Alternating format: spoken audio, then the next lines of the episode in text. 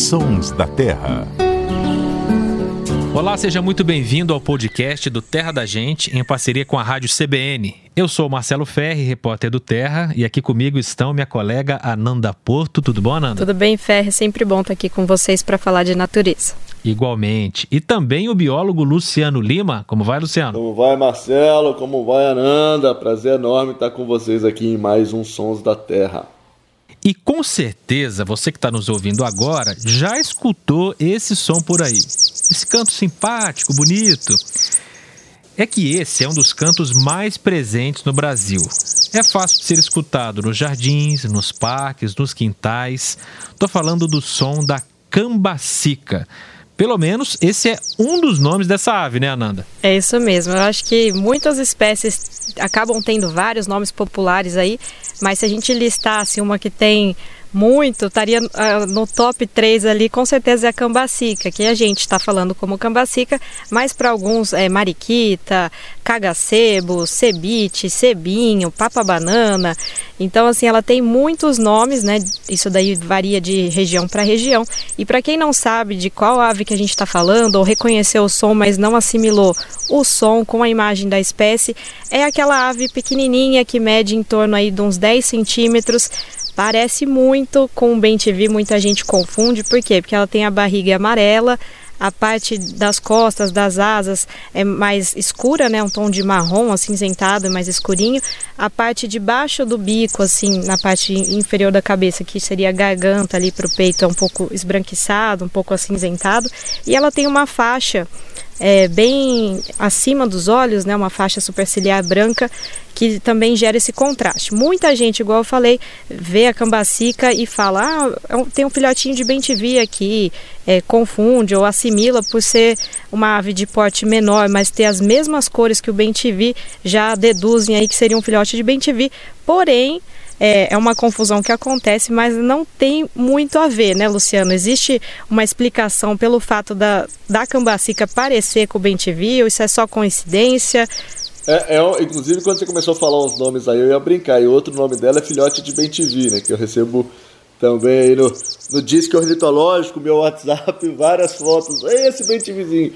E não é, ela é diferente, mas é, é, é uma coincidência de cores. Tem algumas aves que se aparecem, é, mas a, a cambacica é um bicho super interessante porque ela tem essa, essa distribuição aí principalmente pela América do Sul, América Central e as ilhas do Caribe. E nas ilhas do Caribe você tem várias e várias subespécies de cambacica. Eu acho que no geral passa de 40 subespécies de cambacica. É, é uma das aves que tem mais subespécies no mundo. Explicando aí, subespécies são é, é, é populações que têm alguma diferença morfológica geralmente não ocorrem na mesma área e que os ornitólogos aí não acham que não são diferentes o suficiente para serem consideradas espécies diferentes. É, não vou entrar aí que você, até os biólogos brigam muito discutindo o que é espécie, subespécie e tudo mais. Mas você está falando aí que a cambacica é amarelinha parecida com bentivi, inclusive está no nome, né? Cereba flaveola, flávios de amarelo mas nas Ilhas Grenada a gente tem uma cambacica que é, é linda, ela é inteira preta. Parece um, um, um tizil. É, e você tem algumas outras ilhas aí que você tem essas cambacicas. Então varia muito, varia a cor da garganta, em algumas regiões é branca, em outras é preta. É um bicho bem interessante. É um bicho bem interessante que eu tenho certeza em breve alguém deve fazer algum estudo genético super complexo aí que vai acabar saindo na Nature ou na Science, que são revistas científicas super privilegiadas, porque dá para você estudar muito a evolução da vida de olho nas cambacicas e essas populações dela aí.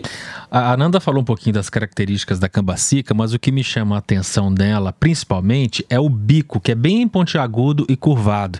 E ela usa esse bico para perfurar o cálice das flores e se alimentar do néctar. E quem tem bebedouro de beija-flor em casa está acostumado a ver muito a cambacica também roubando ali a água do beija-flor ou compartilhando, né, a água doce com o beija-flor. Esse animal depende muito do néctar, desses líquidos doces, Luciano? Muito, muito, Ferre. Ela, ela é praticamente um beija-flor. Inclusive, é, ela come também frutas e pouco inseto, bem pouco inseto. Geralmente se alimenta bastante inseto quando está mais jovem, precisa desenvolver. é, elas são basicamente dependentes de néctar, tanto que está, está presente no bico delas. É interessante que outras espécies também, tirando as beija-flores que se alimentam bastante de néctar, também tem um bico fininho assim, né? Por exemplo, o saí azul. O saí azul também tem um bico super fininho. É, e é interessante que a, a cambacica aí, quando a gente fala de polinização, polinização é a forma que as plantas se reproduzem. Então, os beija-flores atuam como os polinizadores, a cambacica geralmente atua como polinizador, mas às vezes a, a cambacica ela rouba um pouquinho ali na evolução. Por quê? Porque com esse bico ela fura a base da, da corola das flores. E quando ela fura a base da corola, ela não está é, passando ali, colocando o bico onde a flor fez adaptação para botar o pólen nas aves, se esse pólen ser levado para outra planta. Então a cambacica está pegando aí o pagamento que as plantas pagam para os polinizadores, mas sem fazer a polinização. Isso acontece em todas as, as plantas que ela visita, mas em algumas é bem comum ela fazer isso. É, por exemplo, naquele malvavisco, não sei quem já viu. Se você for numa floricultura e pedir sugestão de plantas para atrair beija-flores, a primeira planta que o, o, o cara deve te, te, te, oferecer é o malvavisco.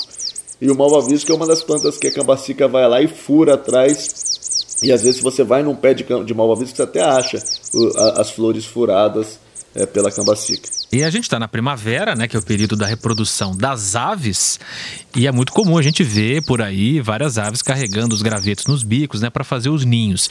E a cambacica tem uma característica muito especial porque ela constrói ninhos não só para se reproduzir, mas também para descansar, Luciano. Sim, a cambacica tem um ninho que ela faz para descansar.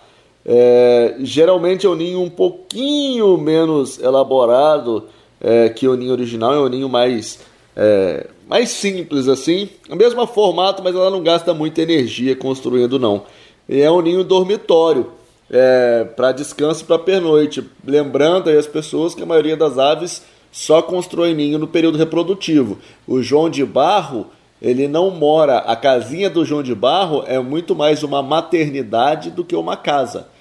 É, os ninhos são muito mais maternidades do que casa das aves, porque eles ali onde se cuidam e se criam dos filhotes. Depois que passou esse compromisso de cuidar com os filhotes, é, as aves não ficam nos ninhos. E a cambacica não, a cambacica ela constrói aí esses ninhos temporários para descanso e para pernoite. E ela reutiliza esse ninho ou não? Ela vai construindo cada vez mais um lugarzinho para descansar, muda, cansou, faz outro, como que é? É, é, é? Geralmente as aves depois de um tempo elas reconstroem os ninhos. Por quê? É, é, é raro ela utilizar o mesmo ninho, ela pode até utilizar o mesmo lugar, mas é raro utilizar o mesmo ninho, embora exista registro de reutilização do ninho da cambacica, por quê?